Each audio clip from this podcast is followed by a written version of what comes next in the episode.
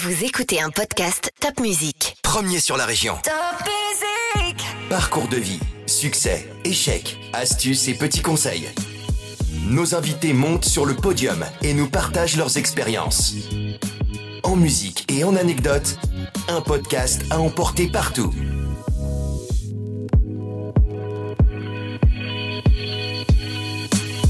Je suis arrivée à un moment où, dans l'histoire de notre société, une femme seule à sa place peut gagner sa vie, peut avoir une liberté sexuelle fabuleuse euh, qui, avant 68, n'existait pas, qui n'a pas été euh, l'otage de ses ovaires parce qu'on a eu enfin la contraception.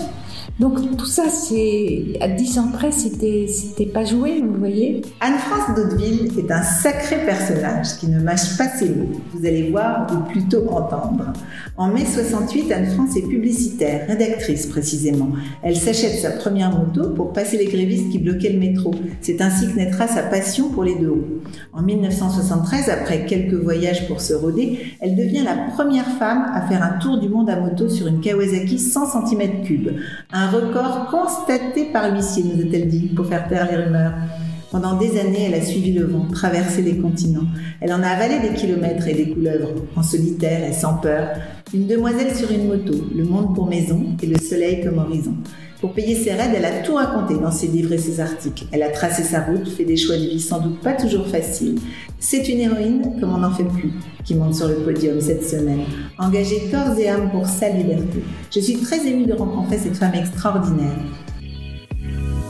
Bonjour Anne-France et merci d'être venue jusqu'à moi. Je suis toute rose avec l'émotion parce que franchement, autant de compliments, j'en peux plus. Je vais dire ça à mes chats, ils vont se rouler par terre de rire. Alors Anne-France, racontez-moi tout ça. Ça vient d'où cette idée de traverser le monde à moto, de, de partir toute seule euh, pour découvrir quoi? Pour courir après quoi finalement? Si je le savais. Euh, je- J'avais une carrière dans la publicité, conceptrice, rédactrice, une carrière qui se dessinait fort bien. Et puis à un moment donné, euh, plein de choses se sont nouées qui ont fait que je me suis dit, mais est-ce que j'ai envie euh, de donner ma vie pour vendre euh, des lessives, des, des, des, petits biscuits pour l'apéritif? Enfin, c'était absurde, quoi. Ce sont des métiers qui demandent tellement d'intelligence, de créativité pour des trucs dont j'ai strictement rien à cirer. ça n'avait plus de sens. Et l'argent ne m'intéresse pas assez pour que ça soit ça la motivation. Comment vous étiez rentrée dans la publicité au départ? Je voulais un métier où on écrit. J'ai appris à lire à 5 ans. À 5 ans et demi, euh, j'ai ouvert euh, un atlas. J'ai vu qu'il y avait l'Amazon. Et je m'étais dit, je serai un écrivain et j'irai voir l'Amazon. Point barre. Ça, c'était l'idée de la vie. Elle ne m'a jamais quittée. Mais comme je ne voulais pas vivre dans une chambre de bonne, il fallait que je gagne de l'argent. Et les métiers où on gagnait de l'argent à cette époque-là, dans les années euh, 60, la fin des années 60, euh, bah, c'était la publicité. Et en fait, c'est une excellente école. J'ai commencé à la régie publicitaire de Radio Luxembourg. J'ai écrit des messages de 30 secondes, 90 mots. Et, et on apprend à écrire pour être comprise. Et ça, c'est une très très bonne école. Après, j'ai appris euh, dans les agences de publicité à manier euh, les images fixes, les photos. C'est un langage. À concevoir euh, des films de 30 secondes pour vendre euh, tout et n'importe quoi. Donc, toutes ces choses-là, c'est des techniques formidables. Je trouve que tous les écrivains, tous les journalistes euh, devraient passer par une agence de publicité pour être certains d'être compris. Travailler avec le son, euh, le son des mots, même si on ne lit pas au doigt, on l'entend dans la tête. Donc euh, oui, oui, ça a été une formidable expérience, mais euh, à un moment donné, j'ai fait le tour. Quoi. Ouais. Donc, comme j'ai fait le tour de la publicité, je vais faire le tour du monde à la place. Et donc cette idée de faire le tour du monde, elle vous vient comment? Alors, Parce qu'on peut aimer la moto, on n'est pas obligé de faire le tour du monde. Alors, euh, moto, d'abord parce que je suis une cruche totale et que j'avais loupé deux fois le permis voiture. Donc j'étais bonne qu'à conduire des motos. Bon, la première moto que j'ai achetée, c'était un 50 cm3 Honda. J'étais encore dans la publicité et euh, j'ai acheté ça parce que je, je voulais plus jamais que la CGT me mette à pied. hein. C'était quand même pas possible. Donc j'achète mon 50 cm3 Honda dans les 30 Donc dans un objectif de déplacement, tout simplement au départ. Absolument. Et les 30 premières secondes, je me suis dit que j'ai fait la bêtise de ma vie. Et la 31e, quelqu'un a regardé la moto un peu, enfin, ça s'appelait une mobilette ou une mouche à merde d'ailleurs. 50 cm3, c'était pas du sérieux. Mais on me regarde ça, je lui ai arraché la tête au mec si jamais il regardait ça de près, parce que c'était magique tout d'un coup. Euh, Qu'est-ce qui était magique, la moto ou une femme sur une moto? Non, de se déplacer. De se déplacer. Oui, oui. Ah, par rapport à tous ceux qui étaient bloqués par les grèves. Mais même pas, parce que ça c'était après les grèves, en fait, c'était à, à la rentrée. Simplement d'être, euh, je sais pas, le mouvement. Le mouvement, de pouvoir aller d'ici à là comme ça, euh, en tournant une poignée, c'était magique. Et puis, ben, je crois mes vacances en septembre, euh, septembre suivant, j'ai annoncé à l'agence où j'étais que j'allais descendre euh, voir la Méditerranée, que je ne connaissais pas. Tu y vas? Ben oui, j'y vais. Tu y vas comment? Ben avec la mouche à merde. Mais t'es folle, toute seule, mais c'est dangereux. et ça a été mon premier voyage. Et c'était tellement génial que du coup j'ai passé le permis moto, j'ai eu des motos de plus en plus grosses parce que je gagnais de plus en plus de fric. Et tous les mois de septembre j'allais me balader. Et j'ai visité la France dans un bonheur absolu. C'était fantastique. Il y a une musique qui vous accompagnait? Non, non, ça n'existait pas les écouteurs et tout ça. Vous savez, c'était euh, le Moyen Âge, hein, au fond, euh, les années, début des, la fin des années 60, début des 70. Et quand j'ai commencé euh, à me désolidariser de ma carrière, euh, on annonçait euh, le premier raid d'Orion qui était un voyage de Paris à Ispahan pour des motards, un peu sur, euh, la, sur la, la suite des voyages Paris-Kaboul en deux chevaux, vous savez. Mhm. Et donc, euh, je me suis inscrite là-dedans. J'ai quitté la publicité. Euh, Moto Guzzi m'a prêté, euh, l'importateur des motos Guzzi m'a prêté euh, la moto de son frère, qui était un tank, 240 kilos vide, enfin, un truc énorme. Et je suis partie là-dessus, et j'étais la seule femme pilote. Il y avait des femmes passagères sur Mhm. euh, 105 motards. D'accord. Et euh, le but de l'opération, c'était d'arriver à Ispahan. Alors j'ai commencé par me flanquer en l'air dans le passage euh, du Mont-Cenis. J'ai cassé en deux une borne du col. J'ai été ramassée par le camion balai. J'ai voyagé dans la voiture euh, des médecins jusqu'à Belgrade où on a réparé la moto qui est quand même euh, relativement pliée. J'ai repris la route de Belgrade, je suis allée à Ispahan. On était plus que 92. Il y en a 11 qui ont continué sur l'Afghanistan, donc j'étais là. 5 au Pakistan, j'étais là. Et puis je suis rentrée, je suis rentrée toute seule d'Istanbul à Paris et j'ai écrit mon premier livre. Et là, vous, vous savez faire un peu de mécanique pour réparer votre moto? Vous, vous, Ah, vous non. avez appris, non? Ah non, moi j'y touche et mieux ça vaut, comme ça, euh, ça limite les erreurs. Non, non, vous me donnez n'importe quelle moto, euh, enfin vous me donniez n'importe quelle moto, euh, je l'amenais jusqu'à jusqu'à Rawalpindi. Et puis en même temps, je pouvais la casser dans les 50 premiers kilomètres. Il y a des façons de, de conduire. Puis les motos étaient solides, c'était la mécanique, il n'y avait pas d'électronique, il n'y avait pas grand-chose. ouais. Et ça vous plaît d'être la seule femme pilote? Je m'en foutais. J'ai pas le regard des, des autres euh, ne m'a jamais intéressée. Autant je suis attentive à mes amis, autant euh, le fait qu'on me regarde, que truc, j'ai rien à en faire. Par contre, je m'étais dit que j'allais reprendre peut-être la publicité à mi-temps pour, euh, pour, pour pouvoir manger tout simplement, mais j'avais été tellement heureuse pendant ce voyage que c'était plus possible de revenir en arrière. Donc euh, j'avais plus un rond. Je me suis installée dans la maison de campagne de mes parents. J'ai écrit mon premier livre et quand je suis revenue à Paris, j'ai appris que j'avais voyagé dans un camion, que j'étais une grosse menteuse, une nymphomane. Ah, la rumeur. Donc quand même, le fait d'avoir été la seule femme, Ah oui. ça a posé problème. Ah oui, absolument. Oui, oui. Et, euh, Aux autres, pas à vous. ah bah, pas du tout. Hmm. Et c'est pour ça que j'ai fait le tour du monde en disant, alors j'avais appris que j'avais voyagé dans un camion, tout ça, en déjeunant avec un copain qui était dans un magazine de moto. Et c'est vrai qu'on avait quand même vidé aussi une bouteille de rosé. Euh, j'étais pas de bonne humeur en sortant de table. On est rentré à la rédaction et là, devant les autres, euh, piqué, mais une colère, puisque c'est comme ça, je fais le tour du monde toute seule et je le fais constater par un huissier. Et j'ai mis un coup de pied dans une armoire en fer qui s'est pliée en deux, Ah oui. carrément. Bon, après, il fallait que je le fasse. Et donc, mais c'est ça qui, c'est, la rage finalement qui Ouais. vous a poussé à faire ce tour du monde? Ah oui, oui, oui. C'est, la rancœur, c'est, la fallait- colère. Il fallait que je prouve que j'étais crédible pour qu'on me prenne au sérieux dans ce milieu. Parce que ceux qui m'ont savonné la planche appartenaient à ce milieu. Euh, c'était des pourris. Ils étaient écoutés, eux, et moi, bah, j'étais qu'une gonzesse euh, qui avait menti. Mais à cette époque-là, en mai 68, c'est quoi la non, place des c'était en femmes 72. hein. En 72. En 73, vous êtes parti faire votre tour du monde. Oui. Donc à cette époque-là, c'était quoi la place des femmes? Votre regard Je ne me posais pas du tout la question de la place des femmes. euh, C'était une époque absolument extraordinaire où tout éclatait. où le monde s'ouvrait. C'était l'époque euh, des voyages vers l'Orient euh, en stop, c'était euh, le routard, vous voyez. C'était plein de choses qui s'abattaient et on pouvait, on pouvait commencer à choisir sa vie. Femme ou homme d'ailleurs, je ne me suis jamais posé la question particulière aux femmes. Je suis pas particulièrement féministe. Je suis pas en bataille. Je suis pas en bataille. Pour vous, l'homme et la femme, c'est pareil? Pas du tout. Je préfère les hommes, voyez-vous. Je veux dire en termes d'égalité par rapport à la société, vous pensez qu'il ne faut pas faire de différence? Mais je pense qu'un jour les hommes seront aussi intelligents que les femmes, il faut juste attendre. Je suis prête à les défendre, les pauvres chéris.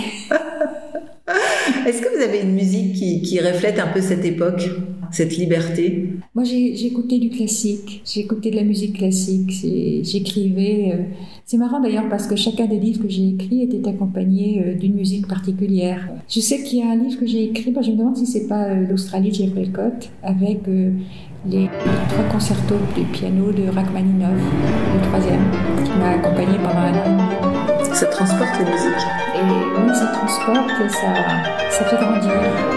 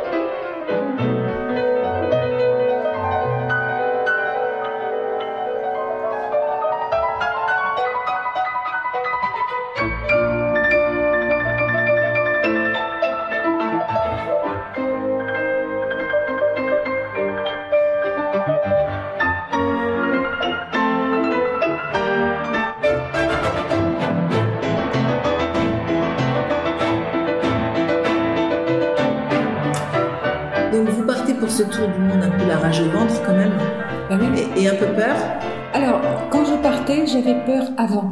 Mais dès que j'étais euh, en mouvement, c'était fini, je n'avais plus peur du tout. Euh, j'avais peur avant parce que, et si des fois, et trucs, et machin, etc. Alors le tour du monde, euh, il a fallu l'organiser. C'est-à-dire qu'il a fallu que je trouve une moto. Mhm. J'avais appris une chose avec la grosse Guzzi, c'était un tank, elle était formidable. Trop lourde. Elle passait partout. Ah oui, elle penchait, je ne pouvais pas l'empêcher de tomber. Et quand elle est par terre, je ne pouvais pas la relever. Et ça, ça peut être dangereux parce que euh, il faut pas, il y a des pays où il faut pas rester coincé la nuit. Donc euh, trouver une moto. Donc j'ai appelé différents euh, importateurs pour qu'on me prête du matériel. Et bon, quelqu'un qui voyage dans un camion, voyons, intéressez-vous à Berlin, n'est-ce pas? Bon. Et alors là, le fait d'être une femme et de demander ça, ça change quoi? Euh, non, c'est surtout que c'était surtout les ragots. La question que je sois une femme ne, se posait pas. C'était les, ragots.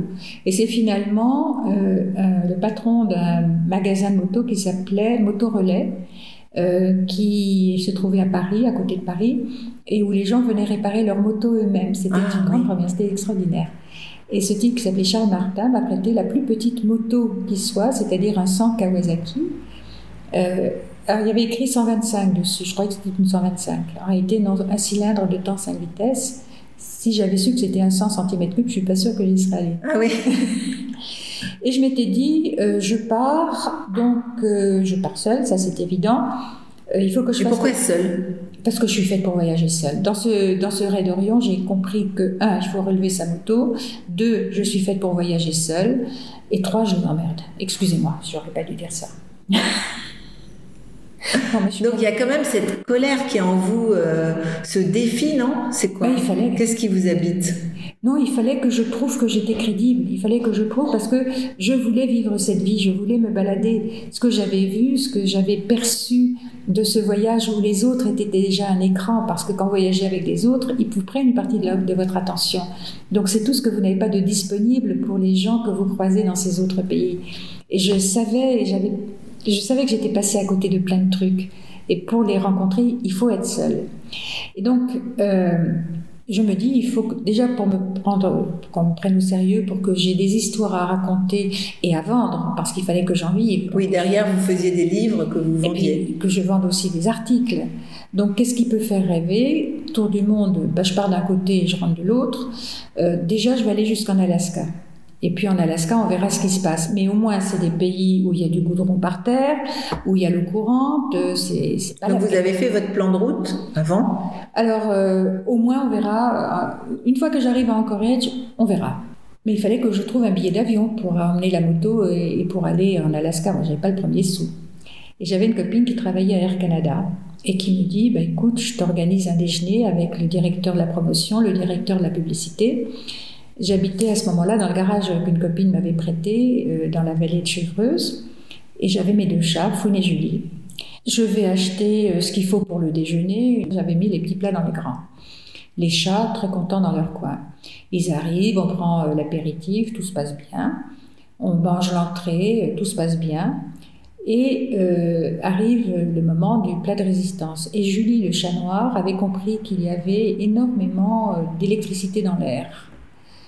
Et donc elle a voulu m'aider.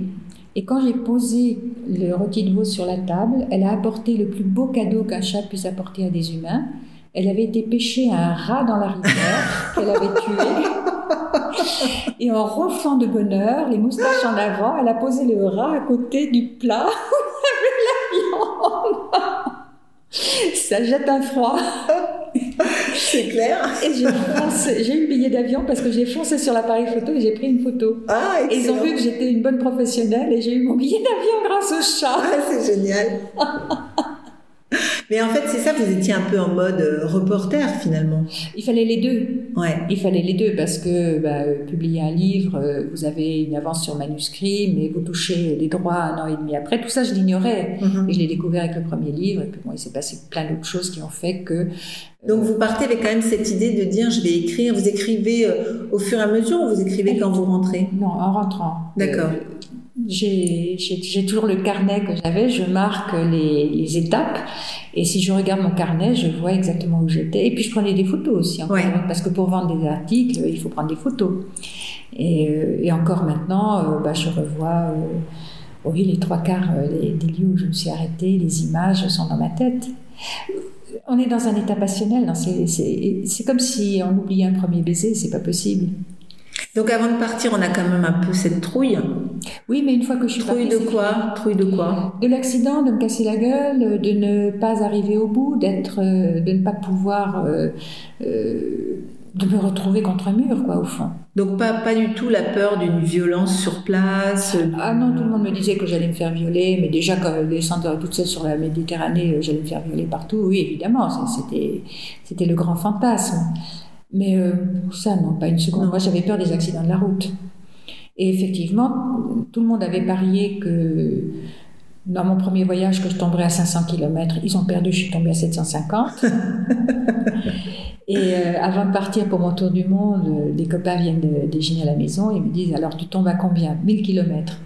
J'arrive au Canada, je prends la route, je suis au nord de Montréal, je regarde un samedi matin, je regarde le compteur, je vois 995. Oh les cons, ils ont perdu, ça y est. ki- Et je me boum. suis- Ah oui, absolument. Je me suis fait euh, balayer par une voiture et j'entends encore les freins des autres voitures autour de ma tête. Donc euh, la moto pliée, moi euh, bien bien bien pelée euh, sur les bras, etc. J'ai passé trois jours dans un hôtel et puis je suis repartie. Voilà. Et alors comment on s'équipe pour partir faire un tour du monde? À moto Alors euh, j'étais partie Parce avec que à moto, tante. on va pas emmener euh, trop de bagages. Non, non, j'étais partie avec une tante euh, et il faut appliquer la, la technique de la pelure d'oignon. C'est-à-dire que s'il fait chaud, vous êtes en t-shirt et euh, s'il commence à faire froid, vous n'allez pas emporter un équipement d'été, un équipement d'hiver. Donc prendre des choses qui peuvent s'empiler les unes sur les autres. Et quand vous avez euh, euh, trois pulls de taille moyenne, ça vous fait un très gros pull d'hiver si jamais il fait froid, vous voyez D'accord. euh, j'avais euh, une... En fait, c'était une salopette en cuir qui m'avait été offerte au retour de, de mon voyage, du premier voyage, par une boîte qui s'appelait Brisin, je crois qu'il n'existe plus, et qui m'avait offert cet équipement-là. Donc, j'avais une veste et une salopette en cuir. Et puis, point barre, quoi. Et voilà. Et puis voilà. Et comment on, la, on, on lave pas son linge on... On lave le petit linge, oui. Euh, bah, le reste, euh, si par exemple je passe deux jours quelque part, euh, je vais laver ce que je peux dans le truc de l'hôtel. Le cuir ne se lave pas. Simplement, ce que je n'avais pas vu, alors il y avait deux choses. J'ignorais qu'il y avait une piste de 2000 km entre le Canada et l'Alaska. Donc une piste, ça veut dire pas de goudron, ça veut dire que les pneus, il a fallu les changer. Ah ouais. Donc euh, quand je suis arrivée euh, à Edmonton, je crois au nord du Canada, oui, on a mis des pneus de demi-trial pour les spécialistes, ça accroche par terre. Donc j'ai fait ma piste. Et puis je suis arrivée euh, à Anchorage en Alaska. Et puis, bah, c'était génial. Je suis allée boire de la bière et jouer au billard dans un bistrot. Et tout le monde me regardait avec beaucoup d'attention. Et c'est là où j'ai découvert que mon pantalon était pété euh, depuis l'accident.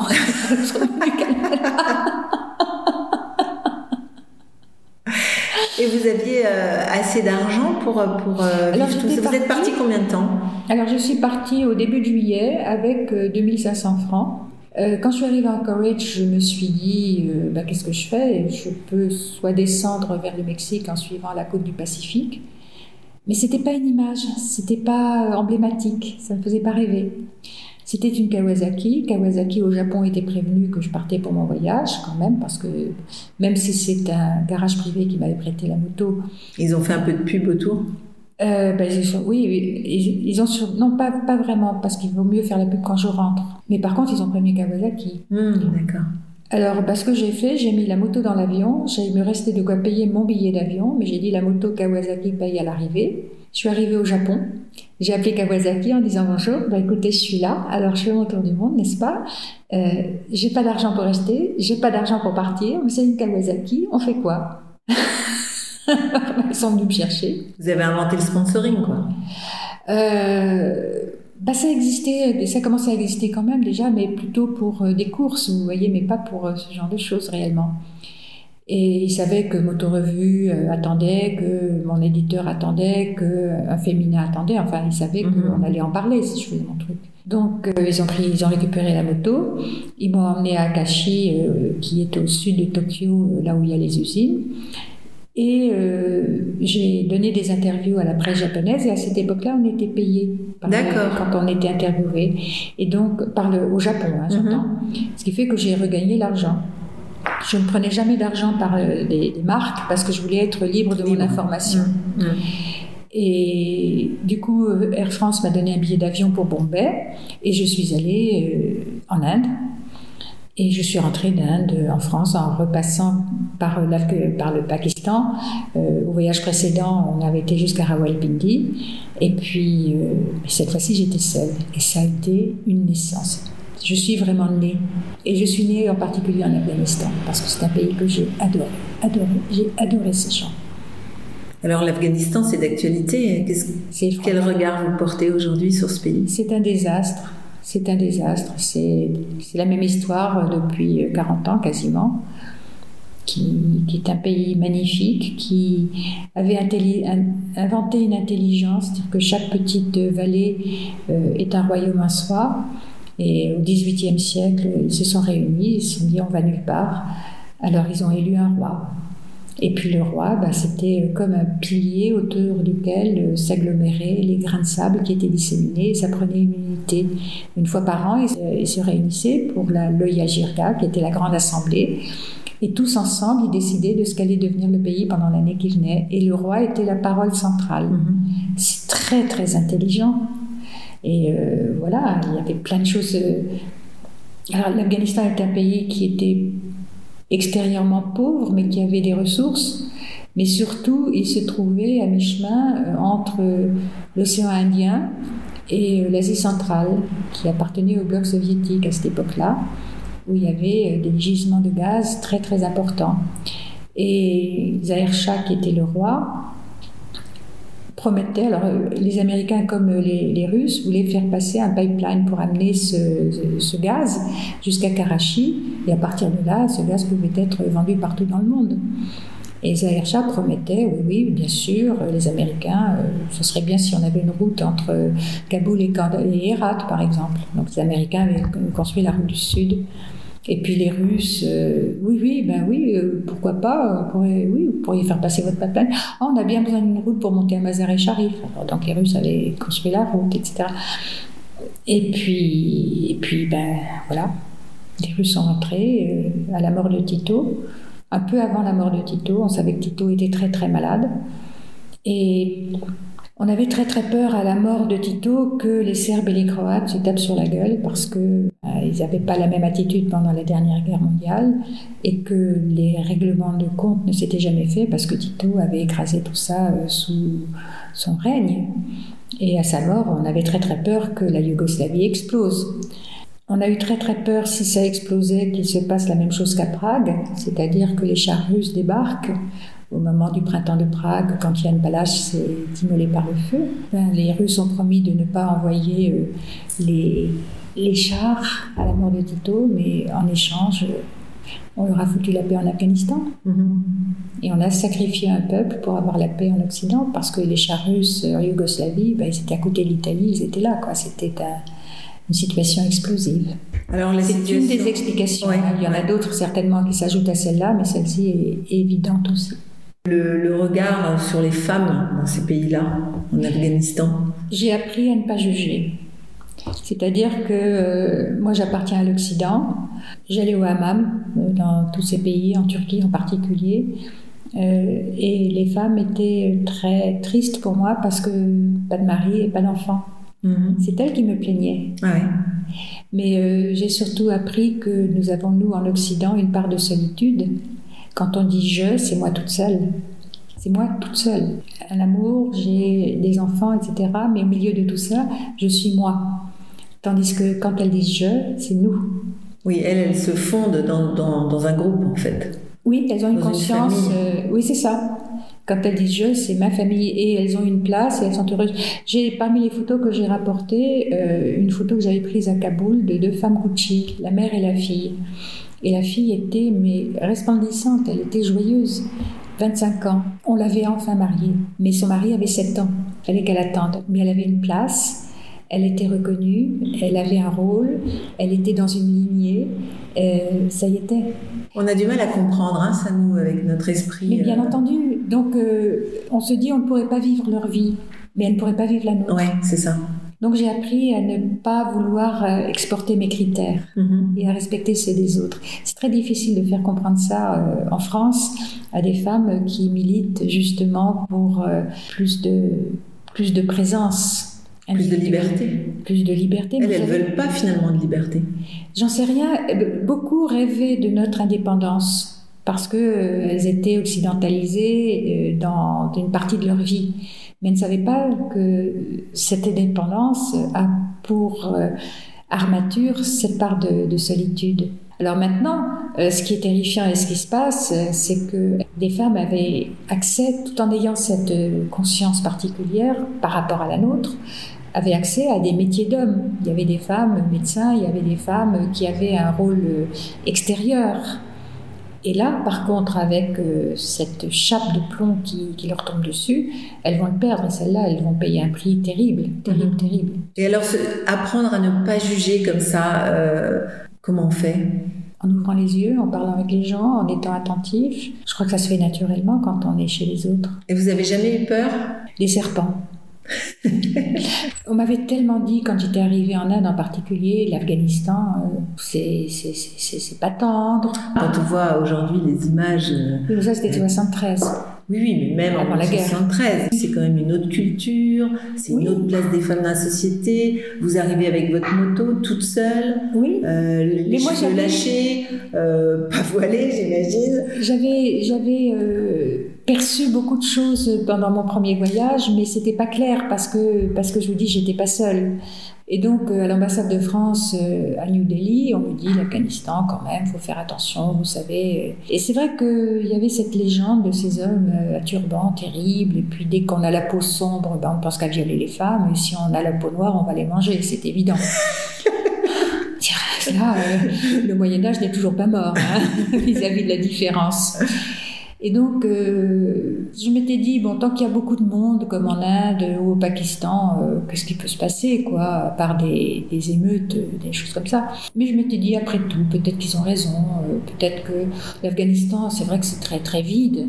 Donc, euh, bah, le premier jour, je vais euh, de la frontière jusqu'à Kaboul, ça doit faire euh, 150 km. Ensuite, euh, bah, Kaboul, euh, Herat, euh, 450, je l'avais fait l'année des... Il n'y a rien au milieu, de toute façon, à part Ghazni. Et puis euh, bah, bah, Kandahar, et puis Kandahar à Herat, troisième jour, donc je me fais l'Afghanistan en quatre jours, il n'y a pas de problème. Et puis euh, je roule le jour, et puis la nuit, c'est vrai. Mais la nuit, du coup, vous dormiez dans votre tente? Non, non, j'ai campé au Canada et en Alaska. Et euh, quand je suis arrivée en Inde, euh, bah, il y a des petits hôtels partout, euh, ça coûte rien, enfin, en tous les cas par rapport à un budget occidental. euh, et, voilà, il n'y a pas de, c'est pas la civilisation du camping. Par contre, euh, un voyageur m'avait donné un truc, c'est que tu es dans un pays où il n'y a pas de fenêtre à l'extérieur des maisons, ça veut dire que la nuit est dangereuse. Ah, Parce que ça veut dire qu'il y a des bandes armées éventuellement, il y a des, des, des bandes de, de bandits qui attaquent les camions, qui attaquent. Donc il ne faut pas être dehors la nuit. d'accord. Mais oui, mais c'est ça, il, pose un regard. Vous êtes sur votre moto, vous n'êtes pas marié, vous n'avez pas d'enfant. Mais il vaut mieux que je Euh. ne sois pas mariée, parce que tant que je ne suis pas mariée, je suis une vierge. Ça, c'est une évidence. Je suis une femme seule. Il vous demande si vous êtes marié Euh, alors oui, il frottait les deux index l'un contre l'autre, ça veut dire est-ce que tu es mariée Ah. Je lève la main, yor, non, je ne suis pas mariée. Donc euh, ils me doivent euh, obligatoirement aide, assistance et respect. Ah, Et tout ça, je ne savais pas. Donc j'arrive à la douane euh, afghane, et là, il y avait plein de camionneurs, de gros camionneurs avec des gros camions, qui me tapent dans l'épaule, very brave woman. Alors, comme ils sont gentils, n'est-ce pas? Et puis un homme vient me chercher et euh, il me prend par le bras, il m'emmène vers une voiture. Il y avait une femme qui avait le grand tchadri, ça n'a jamais été la burqa, c'est le tchadri. C'est quoi la différence? Bah, la burqa, c'est un voile euh, qui, euh, euh, qui est en Inde. Et en, Afghanistan, ça a toujours été le tchadri. Comment voulez-vous qu'un pays revive si on lui vole ses mots? C'était ce voile avec la grille. euh, C'est ça, ouais. Et cette femme avait un bébé dans les bras. Et cet homme a pris le bébé, il l'a posé dans mes bras. Il me l'a laissé pendant euh, 30 secondes et il l'a rendu à sa femme. Est-ce que vous imaginez un Français qui va faire l'honneur de cet enfant qui est le, le sens de sa vie pendant 30 secondes pour un étranger qui passe par chez lui? Un étranger en plus atypique, parce que pour eux, vous êtes Voilà. complètement euh, un Et ovni. donc c'était extraordinaire. Là, brusquement, tout- toutes les peurs qu'on m'avait mises en tête euh, ont commencé à vaciller. Et puis je suis partie. Et je me suis retrouvée au milieu de nulle part parce que l'Afghanistan, euh, bah, entre les villes, c'est un semi-désert, c'est caillasseux, c'est un pays magnifique de sauvagerie. Et je suis le long de cette route, et puis euh, brusquement, je vois un truc gris qui se lève dans les cailloux à ma droite. Je regarde ça, c'est un varan. Vous savez, ces énormes lézards. Et à ce moment-là, ma moto, au lieu de se lever, elle fait chpouf Et elle s'arrête, j'avais crevé le pneu avant. Alors, bah, j'arrête la moto et je commence à démonter ma roue. Et passe un peu des premiers camions qui étaient à la douane. Alors, euh, il ralentit, il problème, mister? Parce que c'est pas, madame, ils connaissent pas mister. Non, non, tout va bien, tout va bien, il s'en va. Deuxième camion, pareil, le troisième s'arrête. Pose même pas la question. Descendent trois armoires à glace qui viennent vers moi. Je me dis, bon, bah, c'est foutu, quoi. Ce qu'on m'avait dit, c'est vrai. Et le premier m'attrape par les épaules, il m'assied par terre, il se met entre le soleil et moi pour faire de l'ombre. Les deux autres me changent ma roue, enfin me changent le- la, la- la chambre à air. Puis quand c'est fini, il me tape sur l'épaule, ils s'en vont. Et je me dis, tu es la reine des connes. Tu es, comment est-ce que j'ai pu imaginer que des humains se conduisent mal? Et j'ai eu honte. Et vraiment, là, je suis née. C'est vraiment une naissance où ça a balayé ce qu'on dit, ça a balayé. euh, c'est pas, c'est pas tous des bisounours. Je veux dire, je suis pas dans l'angélisme, mais c'est des grands mots, mais vraiment, j'ai rencontré l'humanité, quoi. Et pourtant, vous choisissez de rentrer. Mais bien sûr, parce que moi j'ai appris que j'étais française quand j'étais plus en France, quand j'étais dans un autre univers. C'est-à-dire que, euh, par exemple, quand je vois des, musulmans qui sont en France, je me dis mais que ça doit être triste de ne pas entendre le chant du muezzin le matin et le soir comme je l'entendais là-bas. Euh, Notre vie est rythmée sans qu'on s'en rende compte par des mots, par des bruits, par des odeurs, par des plaisanteries dans la rue. J'ai appris à me fondre euh, autant que faire se peut dans les univers des autres, mais je sais que moi je suis façonnée par un univers particulier qui est celui de la France, qui est euh, des gestes, des façons de se regarder, des façons euh, de se nourrir, euh, des plaisirs que nous offrons. C'est plein de petits signaux qui, qui manquent aux Français qui ne vivent pas en France souvent. Donc ces petits signaux que, que j'ai appris à déceler dans les autres pays me font infiniment plaisir. Et j'adore vivre ça, mais je ne je peux pas me déguiser en autre chose que ce que je suis. Mhm. Je peux simplement faire preuve de respect et de bonne éducation vis-à-vis d'eux. Et de curiosité peut-être. Et évidemment, parce que le voyage, c'est tu es qui, toi Et eux de leur côté aussi. Et c'est ça qui était magnifique. Par exemple, euh, alors du coup, bah, j'ai un peu traîné en Afghanistan. Je suis Donc combien de temps pour faire ce tour du monde? Au 4, 5, mois. Cinq mois. Oui. Mais euh, je, suis retournée à Bamiyan où il y avait les grands Bouddhas, qui est un endroit absolument magique au monde. Et euh, sur la route de Bamiyan, euh, il y a une euh, bah, c'est- des espèces de demi-auberges où on sert de quoi manger à midi, vous buvez du thé, chai c'est le thé. Et il y avait quatre hommes qui étaient assis sur la terrasse de la shairana. Et, et quand je suis arrivée, ben, on a évidemment discuté, mais on ne parle pas la même langue. Donc, euh, c'est avec euh, les mains où on fait des dessins par terre, etc. Et ils ont vu que j'avais des appareils photo, mais évidemment, par respect pour eux, et bien au moment où je partais, ils ont demandé que je prenne leurs photos. Hmm. Et ils se sont assis les uns à côté des autres, et ils ont posé la main sur le cœur, et ils m'ont offert leur image. Attendez, c'est magnifique. Est-ce qu'on fait ça pour un Afghan Oui. Que, mais quand je suis rentrée en France, ça a posé toutes les questions sur notre comportement. C'était, euh, c'était être émerveillé par les différences. C'était cet émerveillement par les différences. Et en Afghanistan, c'était des différences immenses, immenses, immenses. On n'est pas dans le même ordre du monde, on n'est pas dans le. Mais ces gens-là tenaient debout. Mais c'est quand même, je suis d'accord, les différences, ne pas juger, je vous suis tout à fait. J'ai quand même du mal à, à, à voir une femme derrière un grillage sans, me- sans la plaindre. Parce que vous vous projetez, Hmm. parce que vous vous projetez en elle. Moi, j'ai appris à ne pas me projeter dans les autres. Euh, je ne pourrais pas vivre comme elle, elle ne pourrait pas vivre comme moi. Point barre. Mais donc elles ne sont pas à, à sauver pour vous. Elles ne sont pas euh, euh, malheureuses. Elles ne sont pas euh, esclaves. Dans nos termes, elles le sont peut-être, dans les leurs, non. Hmm. Non. Il n'y a pas qu'une seule vérité sur Terre. Ça, c'est un truc euh, certain. Ouais. Et alors, vous, vous revenez de ce tour du monde, j'imagine, un peu chamboulé, changé? Ah oui, oui, oui, oui, oui, j'étais plus la même. Là, je suis plus, je suis plus récupérable après ça. Donc là, vous écrivez de nouveau un livre? Et donc j'écris un livre, oui, bah, bah, c'était ma vie, c'est-à-dire que j'ai cette chance absolue depuis 1972 de, de faire ce que j'aime, c'est-à-dire d'écrire, de me balader, de raconter des histoires. Euh, euh, on dit que c'est la liberté, mais la liberté, ça consiste à choisir ses contraintes ou avoir l'illusion qu'on les choisit, parce qu'après, il y a d'autres formes de conscience qui se mettent en place. Mais cette liberté, on dit toujours que la liberté n'a pas de prix, mais elle coûte cher. Elle coûte cher. Puisque... On va pas m'enterrer avec mon carnet de chèques. Non, elle coûte cher. Je, je- je- je pensais plutôt à des choix de vie que vous avez faits. Mm. C'est-à-dire euh, euh, ne pas vous attacher, vivre seul, euh, repartir quand vous avez envie de repartir, rentrer quand vous avez envie de rentrer. Mais oui, c'est le privilège. C'est un choix.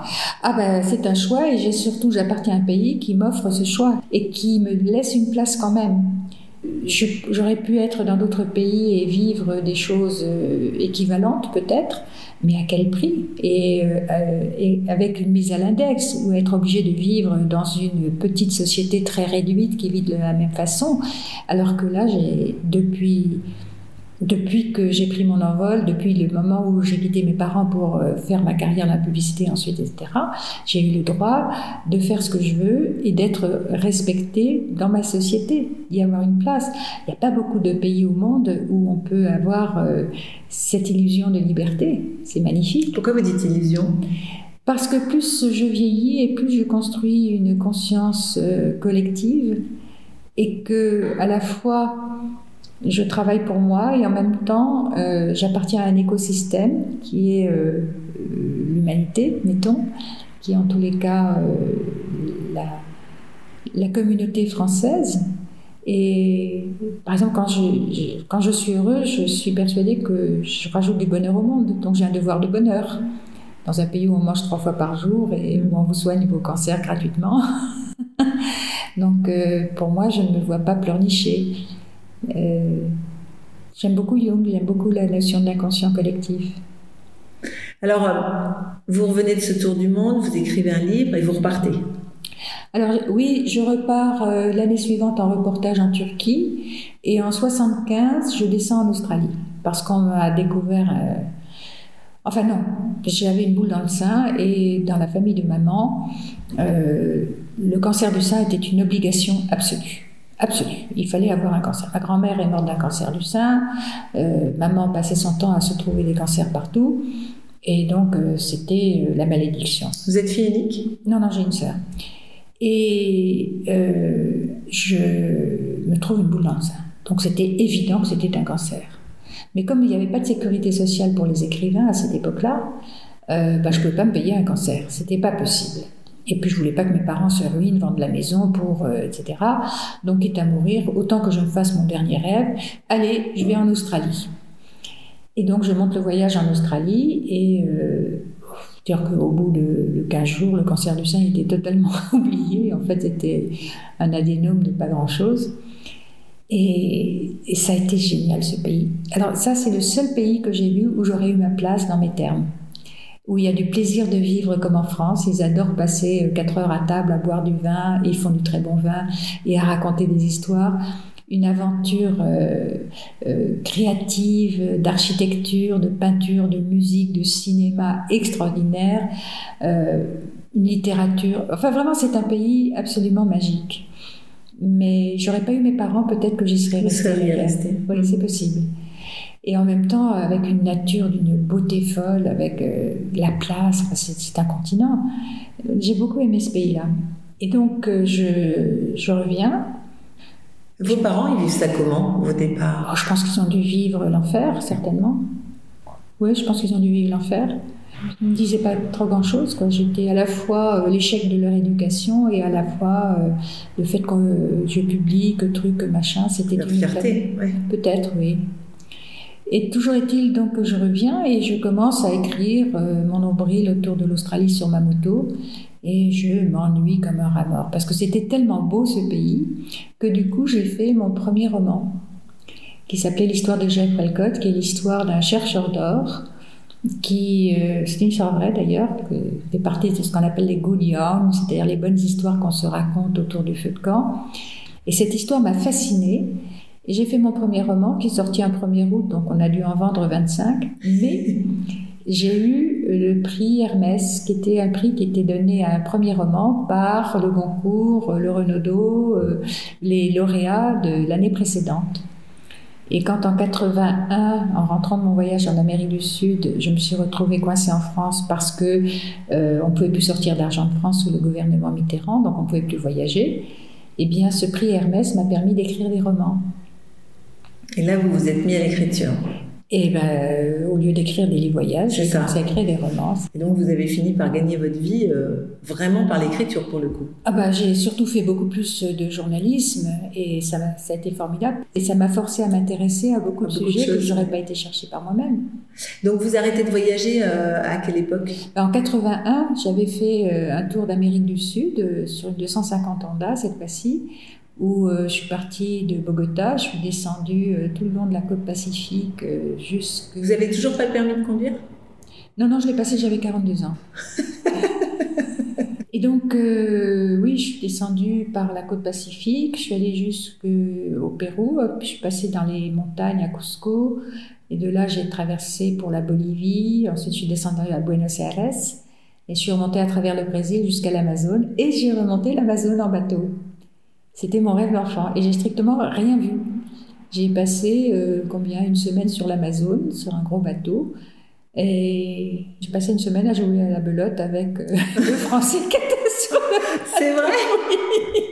Comment ça se fait? Parce qu'on voit rien, c'est tellement large. On s'ennuie. Ah oui, on est au milieu de l'eau, quoi. Absolument. Incroyable. Et alors, quand, quand vous revenez en France, il n'y a pas, euh, vous vous ennuyez pas? Enfin, Ah, vous avez non. l'écriture, mais je veux dire, vous avez qu'une envie, c'est de repartir? C'est, c'est quoi votre, qu'est-ce qui vous fait Bah, à partir de avancer? 81, je pouvais plus repartir, mais euh, le journalisme m'a permis de faire des petits voyages. Et donc c'était de nouveau du bonheur de me promener et puis en même temps de trouver des endroits magnifiques. Pourquoi on ne pouvait plus repartir en 81 Parce que euh, quand Mitterrand a pris le pouvoir, euh, il y a eu une panique chez les gens qui euh, avaient des capitaux en se disant euh, les communistes vont tout nous prendre. Mhm. Et donc il y a eu une fuite de capitaux vers l'étranger. Et pour bloquer la fuite des capitaux, eh bien, on a eu le droit de sortir 5000 francs par an, point barre, pas un sou de plus. D'accord. Donc les voyages, c'était fini. Et alors, jusqu'à quel âge vous, êtes, vous avez continué à faire de la moto? Jusque le 12 août 2012. Le 11 août 2012, euh, j'ai sorti la moto pour faire des courses. Et puis le 12 août 2012, euh, je suis allée euh, dans une ville à côté de la mienne pour chercher des, des trucs pour les chats. Alors c'était lourd, donc j'ai pris la voiture. Et sur le retour vers chez moi, il y a un grand, grand croisement où j'avais la priorité. Trois voitures arrêtées au stop à gauche. Et au moment où je suis arrivée, l'une des voitures a démarré, elle a accéléré et elle s'est jetée dans la mienne avec une violence absolument incroyable. Donc, euh, bah pour la première fois de ma vie, j'ai eu des os cassés. Ah Alors que je me suis cassé la gueule de toutes les façons euh, de C'est dingue. Et au coin, au coin de la rue, finalement euh, Pratiquement. On a coupé la voiture en deux pour m'en sortir. Et je me suis retrouvée à l'hôpital Avicenne à Bobigny. Et là, c'était fabuleux, fabuleux, fabuleux. D'abord, on m'a sauvé euh, la main, le bras. Je suis tombée sur des gens et j'ai revécu ce que j'avais vécu en voyage. C'est-à-dire que Bobigny, c'est le nord de Paris. Euh, les gens, bah, les soignants venaient du Maghreb, d'Afrique et d'ailleurs. Je me souviens que le troisième jour, euh, j'étais venue avec mon ordinateur eh bien, les filles du service sont venues dans ma chambre et je leur ai montré sur l'ordinateur les photos des du voyages. tour du monde, Mmh. l'Afghanistan, sur l'Australie, etc. C'était magique. Et c'était de nouveau comme dans les voyages, c'est-à-dire on est émerveillé Mhm. de communiquer avec autant de sincérité alors qu'on sait que nous sommes différents. Et c'est là où j'ai compris ce que c'était que mes voyages. Au fond, cet accident a été le péage pour mettre les choses en ordre. Et j'ai compris qu'on communiquait par les racines de l'humanité. On ne peut pas communiquer à travers la culture parce qu'elles sont parfois opposées, mais par les racines, c'est presque des communications d'enfance. Et j'ai compris aussi pourquoi j'aime tellement les chats, c'est qu'à travers les animaux, c'est les racines de, la vie euh, qui sont là. Mais est-ce que ça vient de votre éducation, cette soif de, de liberté, d'indépendance Parce que malgré tout, euh, tout ce que vous faites dans votre vie, c'est pour être euh, indépendant, de faire vos choix. euh, C'est pour le bonheur. Ouais. J'ai pas un plan de vie en me disant je vais faire ça. C'est le bonheur absolu euh, et, et, et je me rends compte que à 10 ans près j'aurais pas pu vivre cette vie parce que je suis pas du tout quelqu'un d'exceptionnel. Donc euh, il y a eu des femmes qui ont fait des choses extraordinaires, tandis que moi, ben, qu'est-ce que je suis? Je suis euh, un jeune cadre dynamique euh, qui s'ennuie et je vais faire autre chose. Mais je suis pas une athlète, je ne suis pas, je conduis comme un panier. Euh, je veux dire, dès qu'une moto penchait, euh, ben, euh, c'est vrai que j'avais peur et je ralentissais, mais c'est peut-être pour ça que je suis encore en vie. Non, j'ai, je suis arrivée à un moment où, dans l'histoire de notre société, une femme seule à sa place peut gagner sa vie, peut avoir une liberté sexuelle fabuleuse euh, qui avant 68 n'existait pas, qui n'a pas été euh, l'otage de ses ovaires parce qu'on a eu enfin la contraception. Donc tout ça, c'est à 10 ans près, c'était c'était pas joué, vous voyez.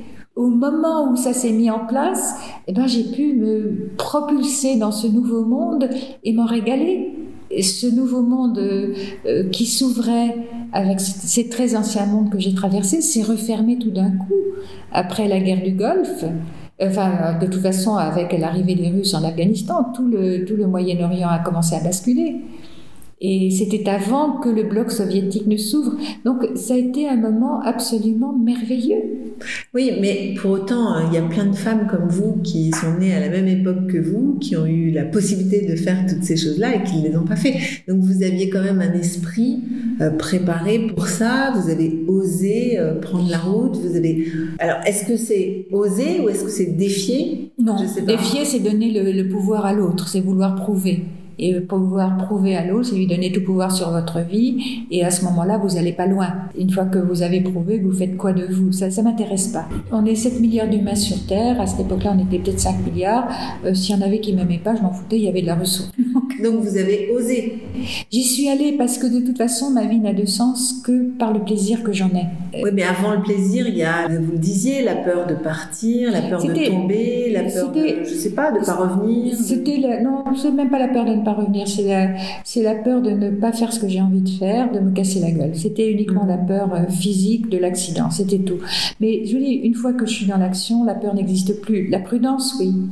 La prudence, absolument. Mhm. Mais euh, il y a cette espèce d'émerveillement, vous voyez, de, Vous vous êtes fait des amis à travers le monde? Euh, c'est difficile d'avoir des amitiés avec des gens qui euh, raisonnent très très différemment. J'ai gardé des amitiés en Australie, oui. Et, Vos et- parents, ils faisaient quoi? Euh, papa était euh, commercial, il était euh, directeur commercial euh, d'une boîte à la fin de sa vie qui faisait des échappes, des, des étoiles en soie qui étaient tissées à Saint-Étienne. Et maman était, elle, alsacienne d'ailleurs d'origine, et elle était dentiste. Mais elle a quitté la dentisterie, euh, je crois, après ma naissance. Donc elle était médecin. Elle avait fait les premières années de une première année de médecine et puis ensuite dentisterie. Donc c'était déjà une femme euh, libre pour l'époque. Non, pas du tout. Non? Non, pas du tout. Maman était. Bah, Déjà euh, travailler, c'était rare? Non, les femmes avaient appris qu'il fallait travailler à cause des deux guerres. Euh, alors, maman est née en 1912, elle a fait ses études, euh, mais déjà en 1914-18, a appris qu'il fallait que les femmes puissent prendre la relève quand les hommes ne sont pas là. Et le fait que les femmes travaillent, c'est grâce aux deux guerres mondiales. Mais vous imaginez que votre maman, elle n'avait pas le droit de vote. C'est arrivé en 47, oui, oui, absolument. Mais elle ne se posait pas ce genre de questions. La famille n'était pas politisée. C'était une famille de, de bourgeois euh, protestants euh, qui était à la fois un mélange de 19e siècle et euh, de gaieté parce que c'était joyeux. Mais en même temps, euh, c'est vrai que je suis l'échec de la bonne éducation protestante. hein. Ou la réussite, on ne sait pas. Ah non, attendez, pas de mari et quand même euh, certaine légèreté. J'ai pas aimé être une enfant, donc euh, pour moi c'est pas du bonheur, C'est rare ça Pourquoi vous n'avez pas aimé être une enfant? Mais ça me plaisait pas. Moi je me disais que la vie c'était ce que j'allais en faire. Donc euh, pas de mari, ben non, euh, je sais être amoureuse, je savais être amoureuse, mais aimer c'est quelque chose de différent.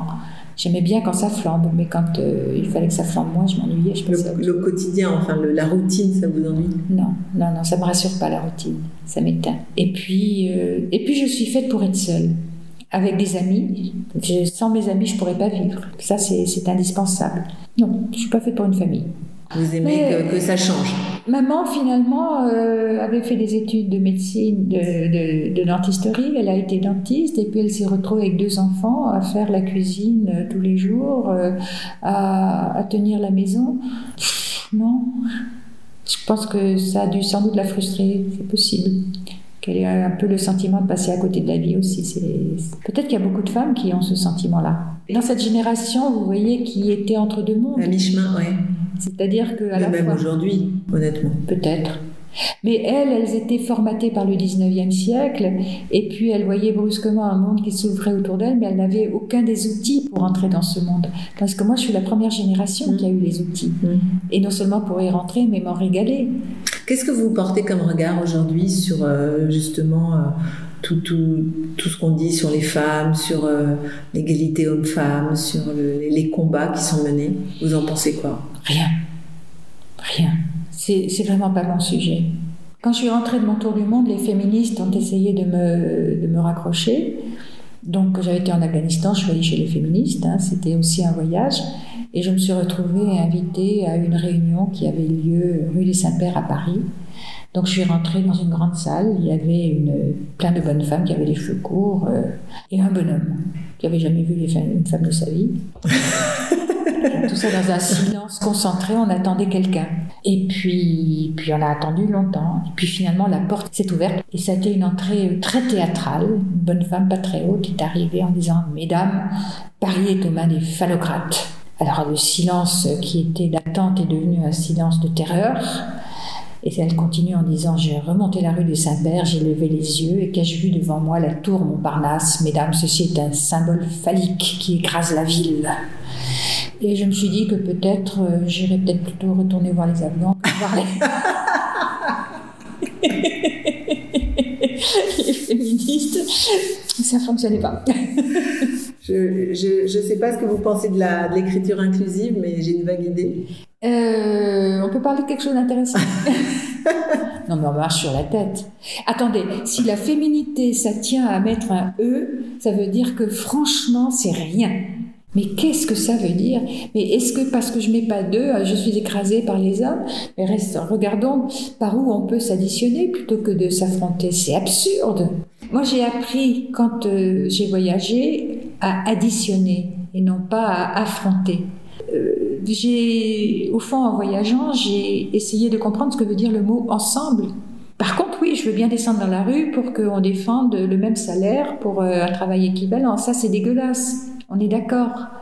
Euh, un type qui tape sa femme, euh, je lui fais manger euh, ce que je ne vous n'oserais pas dire devant un micro, mais sans problème. De même que j'irai péter la gueule à une femme qui tape son mari. J'ai pas envie de ça. J'ai pas envie de ça. Quel conseil vous donneriez à quelqu'un maintenant qui aimerait s'engager pour aller faire un tour du monde comme ça, sur sa moto? Le monde a tellement changé que mes conseils ne seraient pas d'actualité. Ce que j'ai vécu, je l'ai vécu à un moment précis, dans des vérités euh, précises à ces moments-là, mais pas plus. Par contre, qu'est-ce que j'ai pu rigoler? Qu'est-ce que j'ai pu rigoler Vous vous rendez compte, j'arrivais sur ma moto en Amérique du Sud. Et alors, comme partout, évidemment, c'est la télé en couleur. Les gens viennent voir une famille toute seule. Ben oui. Ah, C'était Aïe Mamita, on était basse, petite mère, euh, c'est comme ça qu'on s'appelle dans les Andes. Tu viens d'où? Soy una francesa, je suis une française. Una francesa, si, una francesa de Paris, c'est une française de Paris. Ay, mamita, todas francesas son muñecas de amor. Toutes les françaises sont des poupées d'amour. Et j'étais sur la moto, j'étais couverte de cambouis, de saleté, de pourriture de la route. J'étais une poupée d'amour. Vous parlez plusieurs langues? Ben, j'ai appris, alors je parle anglais, euh, j'ai appris à parler australien parce que c'est pas du tout la même chose. Quand je suis dans un pays où je suis heureuse, j'apprends les 90 mots qui, qui, qui aident à, à vivre. C'est passionnant, on pourrait vous écouter euh, comme ça toute la journée. Dites-moi, Anne-France, ce, ce podcast s'appelle Le Podium. Le Podium, parce qu'aujourd'hui vous êtes en haut du podium. Est-ce qu'il y aurait quelqu'un ou plusieurs personnes que vous aimeriez faire monter sur votre podium? Quelqu'un qui vous a particulièrement marqué ou que vous avez envie d'avoir avec vous euh, Il y en a tellement.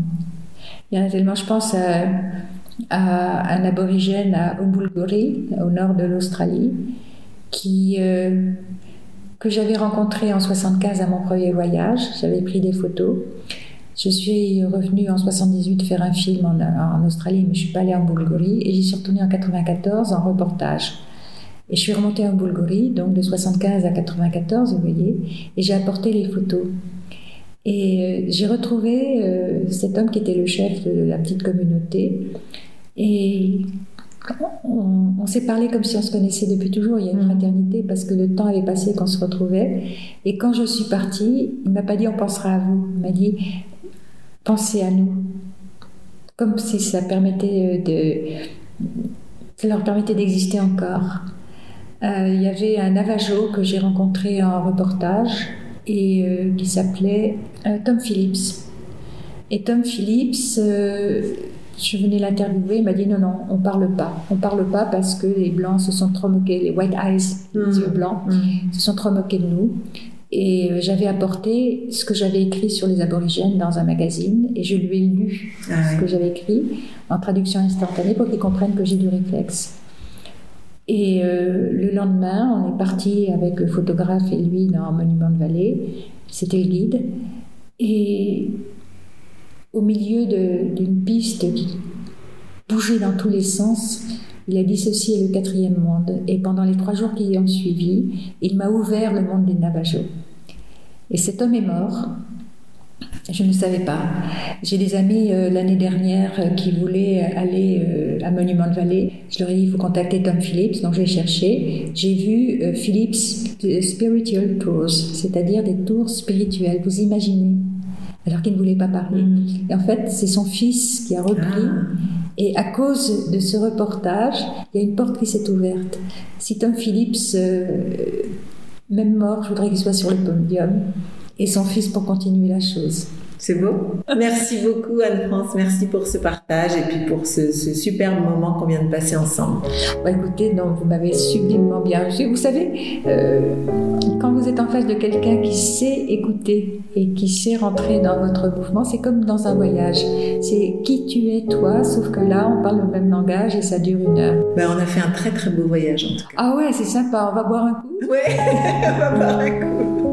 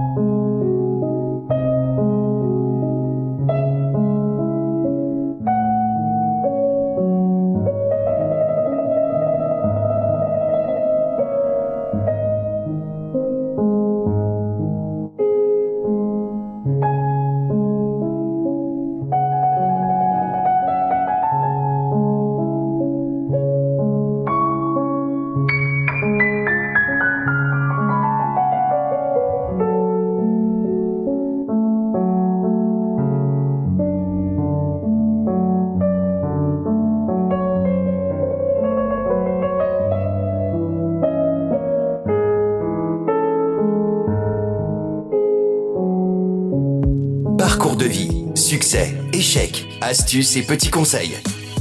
Nos invités montent sur le podium et nous partagent leurs expériences. En musique et en anecdotes, un podcast à emporter partout.